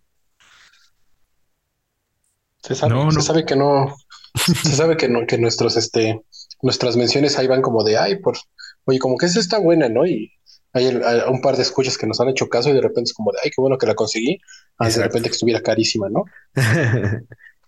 Este, no sé si quieran ah, pasar a nuestro siguiente tema. Yo creo que nos damos cuenta que no estamos tan mal escogiendo nuestras cartitas como comentamos. Y ya lo comparamos con gente que a nuestro parecer sí sabe. Entonces, vamos a pasar a un artículo que yo vi y quería comentarlo aquí con ustedes porque, especialmente porque es uno de los maestros del Magic, Pablo Víctor Damoda Rosa, sacó un artículo muy interesante que habla acerca de la dificultad, los decks más difíciles de pilotear en Pionero, ¿no? Y nos hace toda una lista de todos los decks, porque aparte el señor, como buen, como buen análisis, se puso a analizar los decks y a preguntar entre los, entre los grandes jugadores cuáles eran los decks más difíciles, entonces nos sacó una lista. Brian, Teddy, ¿les parece que les comente la lista o tienen algo que comentar antes de eso? No, adelante, chat. No sé, Brian. No, sí, adelante, adelante. Fíjate que número 13, Pablo Víctor Damo de Rosa, PBDD, comenta que el deck más fácil o de los menos difíciles, el de Ángeles, ¿no? Este nuevo deck que estado dando de qué hablar con los angelitos de tres manás que salieron en Kalheim y han estado explotando gracias a ese angelito que si ganas vida pones cuatro, pones ángeles 4-4, con el clérigo que aparte también si ganas vida pones un, otro angelito y aparte tienes Collected Company que obviamente te va a traer un par de angelitos interesantes que van a ir creciendo también conforme va avanzando el juego. También la impresión de guiada le dio mucho poder a este juego, pero comenta el señor PBDD que pues, es un deck con una curva muy, muy perfecta, entonces es muy fácil de jugar. Es, bien curioso porque le meten verde para una sola carta. y todo lo demás es, o sea, pudiera ser mono, mono blanco, pero al parecer eh, Collected Company es muy buena en este tipo de decks. Y comentó que lo que lo más difícil de este deck es el cyborg, que muchas personas cometen el, error de, quitarle esa densidad de, criaturas para meter Portable o Pity Needle u otras cosas de, de Cyborg y que ese es ahí donde, donde el deck puede perder, ¿no? Porque en realidad es sencillo de jugar hasta que te toca hacer el Cyborg. Sí, es muy sencillo, ¿eh? Yo lo he estado jugando bastante en, Explorer en arena, el, equivalente a pionero, y o sea, es nada más eh, criatura de turno 1, de turno 2, de turno 3, Collected Company, eh, value, ¿no? Es muy sencillo, ¿no? O sea, no, no, no, tienes como que pensar muchísimo en muchas jugadas, siempre es como de el ángel que te toca y se, y bueno, o sea, muy sencillo, ¿no? De repente a lo mejor es como de, ay, quiero ganar por mucho o quiero ganar por un montón, ¿no? Cuando tienes que escoger entre un ángel y otro para jugar, pero muy, muy simple. Es correcto. Eh, número 11 pone al Mono White Agro, ese clásico deck Winnie, White Winnie, que se dedica a pegar con 1-1. Si esos 1-1 o 2-2 van a empezar a crecer y ponerse más loquillos, especialmente con estas cartas de hipno o que generen más tokencillos. Aparte, traes tus muta bóveda, saber cuándo aplicar tu Brady Elements para defender a tus criaturas. Entonces, un deck, pues básicamente sencillo, pero ya creo que tú eres el que más experiencia tiene con este tipo de decks. Sí, sí, lo jugué, fue, ha sido uno de mis decks, este, no favoritos, pero es como de, lo, de los a lo que estoy muy, muy acostumbrado a jugar. Digo, el, en general tribal me gusta mucho. Este, blanco es igual uno de mis colores favoritos, entonces, pues bastante simple, ¿no? Sí, no, no hay muchísima, eh, muchísimo que pensar en este deck más que de repente una u otra jugada, ¿no? Que para saber, ¿no? El, cuándo usar el Brave Elements. De ahí en fuera, pues cuando estás atrás, ya sabes que estás atrás y no tienes nada que hacer. y cuando estás adelante, se nota muchísimo cuando estás adelante. Entonces, es simple. Simple que jugar. Eh, siguiente deck, Grul Vehículos, deck que recientemente se ha estado dando más, pues más a conocer. Es un deck que trae bastantes, pues ya saben, vehículos.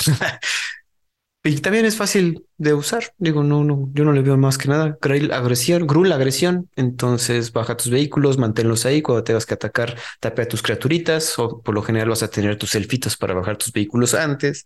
Tienes chicas chariots, tienes cosas por el estilo. Entonces no tiene mucha cosa que agregarse. No, no, a mí la verdad es que es de las combinaciones que menos me gusta por la simpleza. La simpleza. Eh, porque lo que él menciona, Paulo Vito, es que es el de que, tienes que bajar y estar atacando turno tras turno, ¿no? Cada turno estar atacando, ¿no? Entonces, pues, como que a mí esos decks no, no me, no me encantan. No te llaman. No, sí, sabe usted. eh, número 9 pone Absan Grisfang, ese deck de mini combo con la ratita que te regresa a Panarnomicon o pues otro artefacto interesante. También puede ser el trae Pargelion, te puede traer, ay, se fue el nombre de este buque que te dispara de tres. El chiste es que hay que saber cuándo usarlo, hay que saber cuándo guardarte tu Grisfang, hay que saber cuándo estar, cuándo resolver, porque también lo que comentas es que es un deck que tiene que saber usar bien Toxis, qué es lo que qué es lo que hay que quitar y cuándo quitarlo exactamente. Entonces, eso es el principal factor de dificultad en un deck que básicamente es un combito que si baja Grisfang puedes ganar luego, luego combinación que a mí me gusta mucho, eh, Absan. Eh, yo creo que tenía que explotar en algún momento porque, eh, bueno, es el famoso toolbox, ¿no? Absan Toolbox, aquí está mucho más enfocado, mucho más dirigido. Y efectivamente la complejidad de cuándo jugar Thoughtsys, todo el mundo dice, ah, tienes uno en la mano, lo juegas.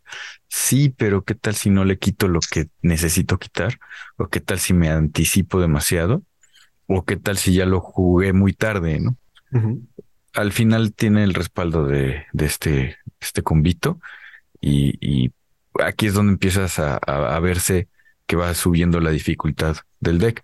Yo creo que no mucho, pero interesante. Esta combinación de colores me gusta mucho.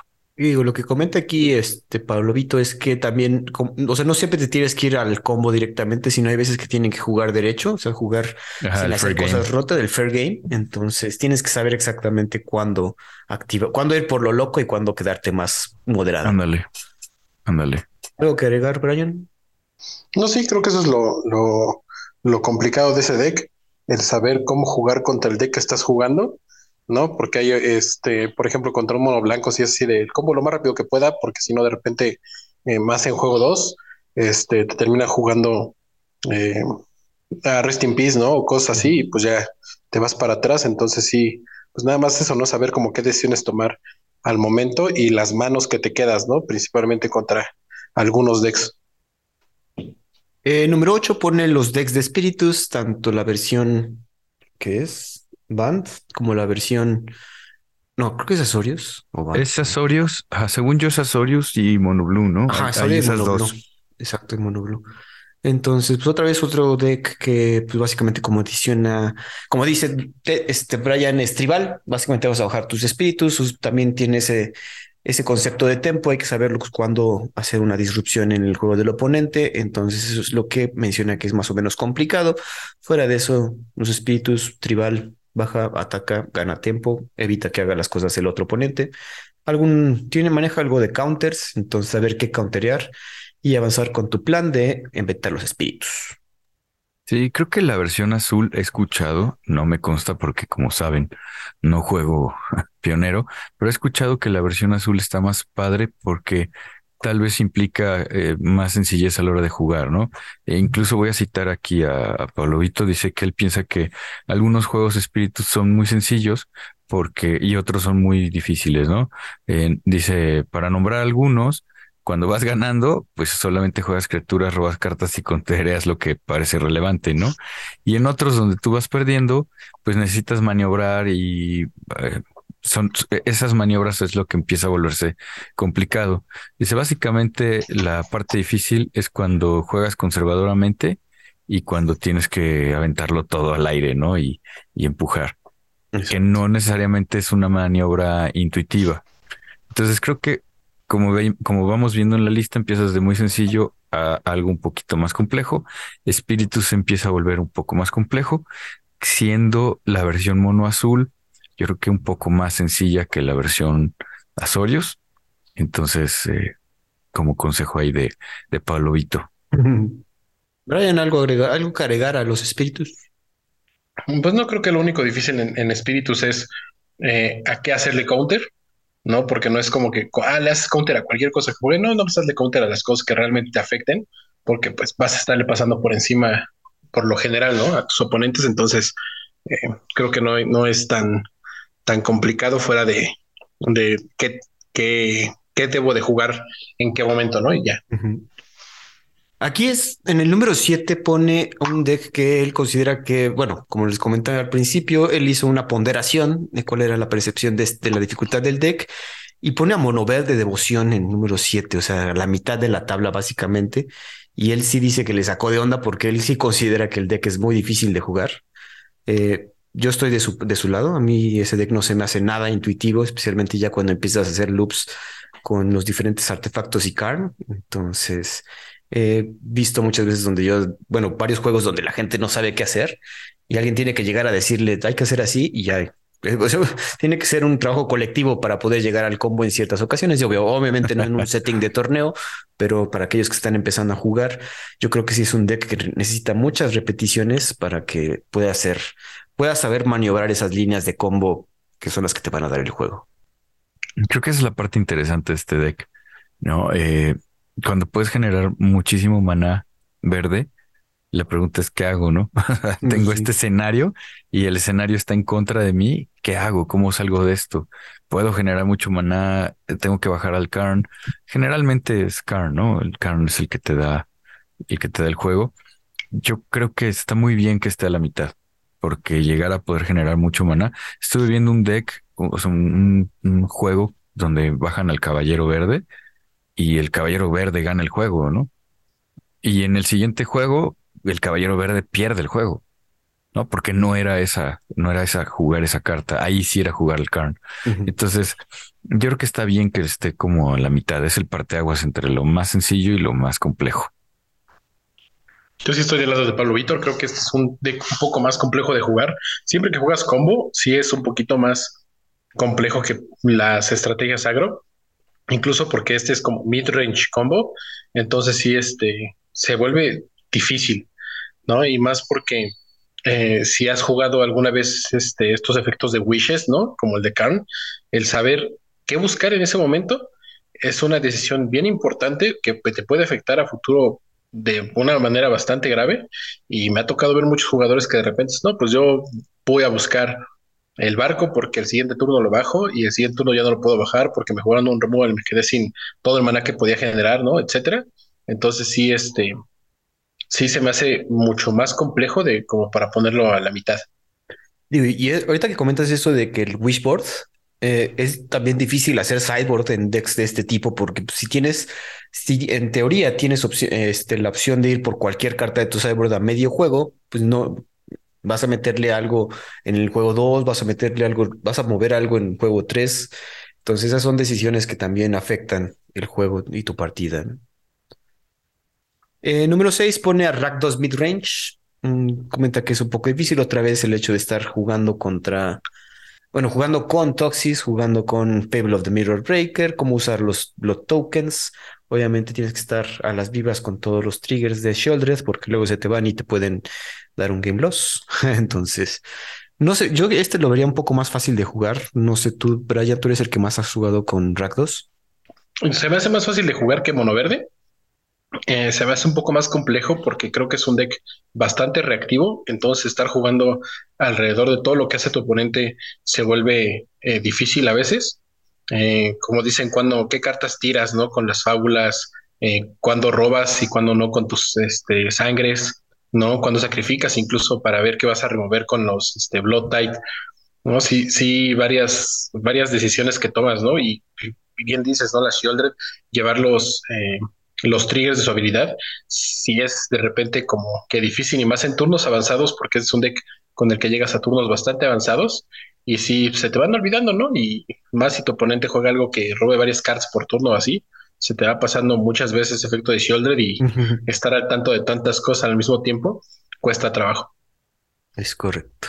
Eh, número 5 pone Enigmatic Fires un deck que hace uso de muchas cartas singleton y tiene muchas formas de buscar estos encantamientos con su con Enigmatic y específicamente va a ser por Fires of Invention, pero no siempre va a ser así. Yo no he visto la verdad mucho este deck, entonces no sé qué tanto. Se ve que está difícil las listas que he visto, como te les comento, hay que saber qué, qué traes en ese deck y saber cuándo usarlo. Es más toolbox que otros decks en este formato. Entonces, no sé si tú tienes algo más que aportar, Brian. Sí, de hecho he estado jugando la versión de arena de este deck y me he dado cuenta muchas veces que la, que la respuesta inmediata a muchas cosas no es la mejor decisión. Sí me ha tocado buscar eh, cartas como Skyclave Apparition, ¿no? Así por el Enigmatic Fires o efectos similares que terminan por no ser lo mejor de, en turnos un poquito eh, avanzados. Eh, sí, de repente es como, no, pues si hubiera buscado la otra, me hubiera ido mejor, o si no tenía el removal, porque mi intención era copiarla, muchas cosas, ¿no? O termina siendo un, un juego complicado, más cuando de repente es, ah, pues tengo mi Files of Invention, solo puedo jugar dos hechizos y al final voy a buscar otro, entonces me conviene eh, robar otras cartas para verlo a futuro, eh, o no robar y como hacer daño, o bajar este encantamiento para poder buscar esta carta. Son muchas decisiones que tienes que tomar de, repente en, algún momento. Y si les pasa como a mí que de repente ven así la cuerda de arena y entran en pánico porque ah, se va a pasar mi turno, no voy a hacer nada, sí se, hace más difícil. Se hace más difícil. Interesante, ¿sabes? No, digo, no, digo, no estoy tan firmalizado con el deck. El número 4 pone Rakdos Sacrifice. Este varía del Rakdos Midrange porque trae los Cauldron Familiar. Se va básicamente por el combo de Cauldron Familiar con el Witch Soven. También usa Mayhem Devil eh, y otras cositas. También es más comboesco, yo creo que en comparación con el Midrange. Mm, Brian, algo más. No sé, es que yo también este deck no lo conozco tanto. Son muchísimas. Es, sinergia de muchas cartas al mismo tiempo. Entonces son muchísimos triggers, muchísimas habilidades, eh, muchísimas cuentas que tienes que estar haciendo para ver si sí o si no este, le ganas al, oponente o si le, vas a destruir sus criaturas. Sí es estar pensando muchísimo todas tus jugadas. Eh, cuando de repente ya tienes varios permanentes en campo, entonces sí, sí se vuelve complicado porque de repente es como de, ay no, este, si hubiera hecho esto antes, le hacía otros dos daños y con eso ganaba, o si mejor le hubiera destruido su criatura más grande, pues ya no perdía, ¿no? Sí es complicado llevar este, tantas habilidades al, mismo tiempo. Sí, sí, ahorita ya, busqué la lista y sí tiene más cositas. Creo que es lo que comenta Pablo Víctor, ¿no? Que particularmente como tienes muchas iteraciones en, tienes muchas cartas de coste 1, 2 o 3, eh, hay muchas interacciones y el orden puede ir cambiando, ¿no? El resultado. Yo, creo que esa carta de Witch's Oven está bien buena. o sea, recuerdo que, que cuando salió Throne of Eldraine, a mi novia le gustó mucho la, la expansión y le, y le armé un deck con los gatitos y el Witch's Oven.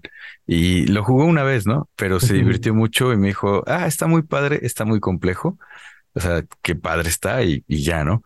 Pero sí me, me hizo darme cuenta que, que el Caldur Familiar con, con Witch's Oven es un convito ahí bastante bueno. Y aquí lo llevan como a la máxima expresión, complicándolo, ¿no? Este, sacándole más interacciones, cambiando cosas. Está, está bien interesante este deck. Yo creo que dice Pablo Víctor, ¿no? Que es que en realidad el gameplay, el, el gameplay, eh, ¿Game plan? El game plan, perdóname, el, game plan es sencillo. El llevarlo a cabo es lo que lo hace bastante complejo. Exacto. Número tres pone Azorius Control el poderoso control, que siempre es difícil de jugar, siempre es difícil saber qué hacer counter, qué usar en qué momento. Por lo general, los jugadores de contar, de control se quedan atrás bajando tierra vas, tierra vas, hasta que se complican las cosas. Que pues, no sé qué piensen ustedes, pero control no está tan bien representado en, los formatos últimamente, ninguno. Entonces, especialmente con estas cartas como el Tiranax Rex, como Trun, pues el control es difícil de jugar y por lo general no te da los torneos que necesitas. Fíjate que últimamente, como dices, Chad, está pasando mucho eso. Yo recuerdo que allá en mis épocas, control era durísimo, durísimo. El Solar Flare, eh, otros representantes de control, desde Kamigawa hasta, no sé, hasta después de Time Spiral. Y no sé a qué se deba, porque creo que en este momento tienen muy buenas cartas. Los dos Teferis, el héroe de Dominaria y el Time Ruler, están bien buenas las cartas. Obviamente, creo que tal vez no es suficiente para que te den juego. Eh, no sé qué, qué nos tenga que decir Brian. A mí me gusta mucho.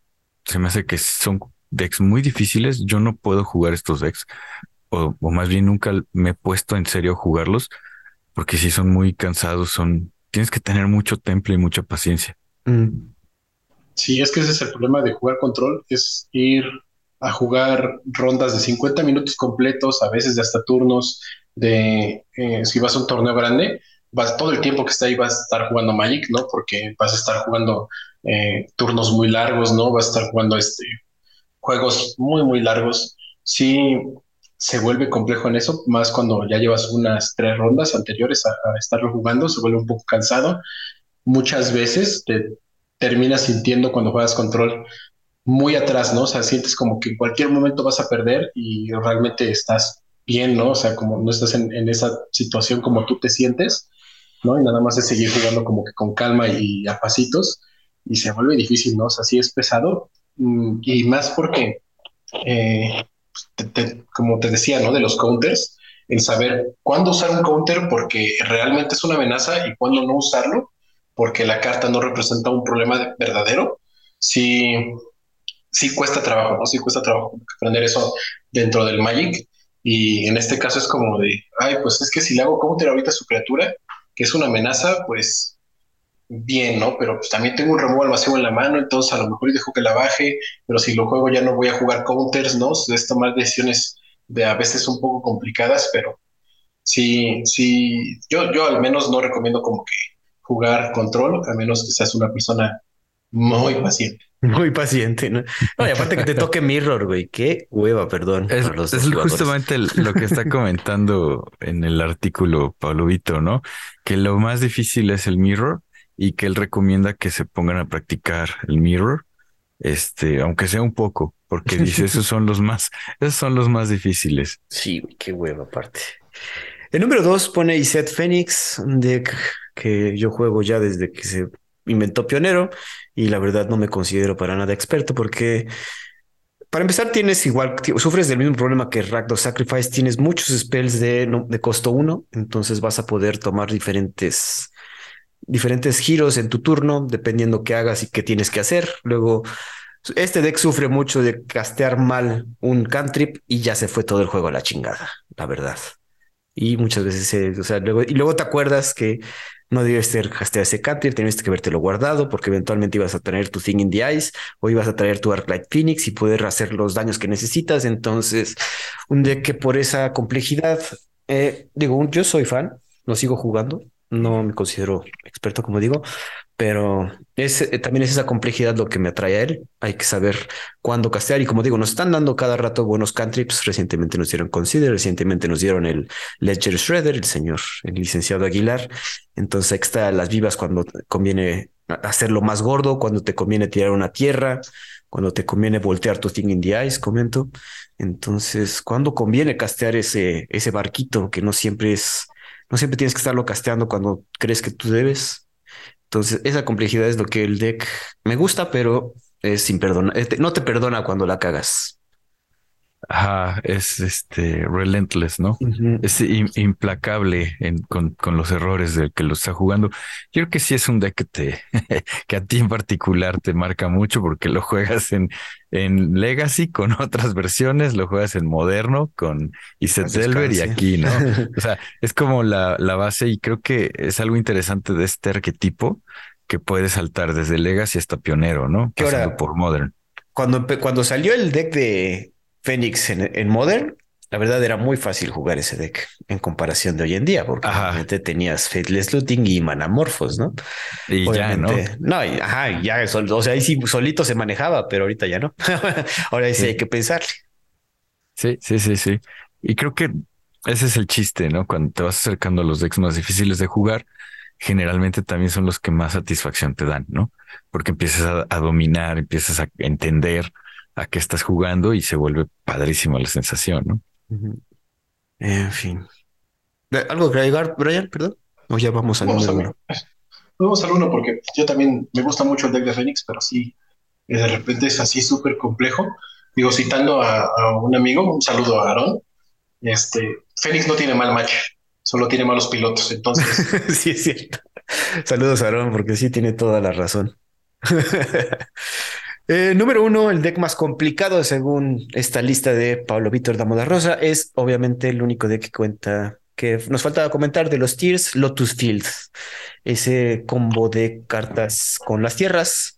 Si no saben qué hace, pues es un es juega solito básicamente, hace su combo con tierras, es difícil de hacerle disrupción, pero también es difícil de navegar porque tienes que saber cuándo sacrificar tus tierras, cuándo ir a buscar también con el, ah, se fue el nombre, el Wish negro, que tienes que ir buscando con tus cartitas de, de rascar, de estar rascando, robando cartas, estar destapando. Cuando conviene destapar tanto el Lotus Field, cuando conviene convertir tu Tespian Stage a Lotus Field. Eh, yo creo que sí lo considero el deck, uno de los decks más difíciles. Y interesantemente, los decks, los dos decks más difíciles tuvieron como, tuvieron su, ¿cómo se dice? Los dieron como decks de pionero este Wizards of the Coast, tanto Lotus Field como Iset Phoenix, los, los podías comprar cuando salieron estos starter decks. Ah, los starter decks. Oye, aquí una pregunta. ¿Tú crees que la, la nueva Ron le ayude? Pensando en que, pues, no, no, no le ayuda. No, es que no lleva blanco. Ajá. No, no, no, y pensando en que en, en los no, y es que cuando En los triggers, ¿no? En los triggers cuando... Te va, a pedir sacrificar cuatro tierras, güey. Cuatro, cuatro tierras. Ah, sí, sí, lo estoy pensando mal. No. Lotus Field, a ver algo. Brian, tú eres fan de este deck. Que, interesantemente, ahorita que lo analizamos, como que el Wizard solo quiere que en Pionero haya combos de Big Mana, ¿no? No, no le gusta que haya combos tan Storm. Bueno, que también Lotus Field es Storm. ¿Para qué inventamos? ¿verdad? Todos son Storm. Si lo quieres acomodar.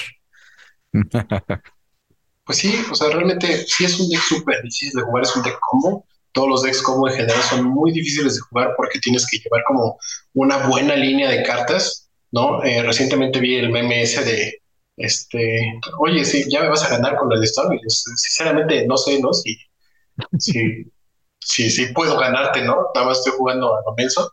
Yo cuando jugaba Storm me pasaba muchas veces eso, ¿no? Era como, pues, voy a empezar a hacerlo y si me sale, pues ya lo logré y si no, pues ya perdí. Y el Lotus Field termina siendo lo mismo muchas veces, ¿no? Así de este, estar jugando a la buena de Dios y si robas las cartas necesarias vas a ganar y si no, pues nada más te tardaste 20 minutos en un turno para que sirvas. ¿no? Sí es complejo, es muy, muy complejo estas, estas líneas de combo, saber cuándo sí lo vas a lograr y cuándo no, la, no definitivamente no. Entonces sí, sí, sí, aquí estoy muy de acuerdo, sí se me hace actualmente el, deck más difícil de jugar en pionero. Eh, y ya no, o sea, espero, eh, no creo, no, o sea, no, no creo que se vaya siendo más sencillo, espero no haya ningún deck combo más sencillo que, que este, ¿no? Porque sí creo que mantiene el metajuego un poquito sano, pero pues ya no, o sea, con, ese combo en, pionero estoy yo contento. Digo, y también es un deck que, que sí, como se dice, si eres bueno jugando Lotus Field, si llevas jugando Lotus Field desde hace dos años o tres, entonces, y ahorita se ha visto ya los últimos resultados de Pionero, se ve que está volviendo a agarrar fuerza Lotus Field porque es difícil de hacerle combo o hacerle un buen sideboard porque te va a encontrar una respuesta el cabrón. Eh, pues eso sería toda la lista, amigos. No sé si quieren agregar algo, comentar acerca de Pionero o algo más acerca de estos decks. No, eh, cada vez suena más atractivo Pionero, cada vez tiene... Ah, comeste, te di. está mejor conformado. Eh, la verdad es que para la audiencia, los que quieran hacer el salto a un formato eterno, no tienen que irse hasta moderno o legacy. Eh, Pionero está bastante accesible, entre comillas, y es un buen salto de estándar. Yo reafirmar la idea que tiene Brian, coincido totalmente en que si ustedes están empezando a jugar, eh, inicien en estándar. Ahorita Phyrexia o Will Be One está bastante padre, está bastante entretenido. Esta expansión y creo que estándar está bastante bien. Si, si ya tienen más tiempo y quieren dar el salto, eh, no necesariamente tienen que correr a Commander, pueden ir a, a, Pionero eh, o pueden irse a Modern. A mí me gusta mucho Modern. En Pionero todavía no me conecto, pero digo, está muy bien. Eh, tenemos 12, 12 decks que puedes ir desde lo más fácil, Ángeles, hasta lo más complicado, Lotus Field. Según Pablo Vito Damo de Rosa, Mono Green Devotion es más difícil, pero bueno, pues ahí están, ahí tienes 12 opciones para, empezar en Pionero. Y, y creo que el juego está, ah, el juego como juego, no tanto la compañía, pero como juego, está en un muy buen momento. Y pues, ¿qué esperan? Tienen que juntarse y a jugar. Brian.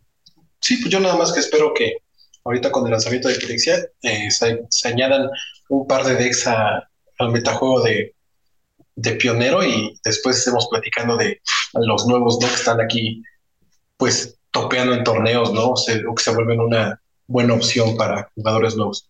Mira, podemos, yo creo que predecir Toxic. Toxic con verde, algo ahí un pionero. Vamos a ver. Bueno, a ver si hay cartas suficientes. En fin. Pues bueno, amigos, eso sería todo de nuestra parte. Nos escuchamos la siguiente semana aquí en el podcast del cartón. Hasta luego. Gracias. Escríbenos con todas tus dudas, sugerencias o comentarios a el podcast del cartón y en Twitter encontramos como arroba podcast de cartón. Hasta la próxima.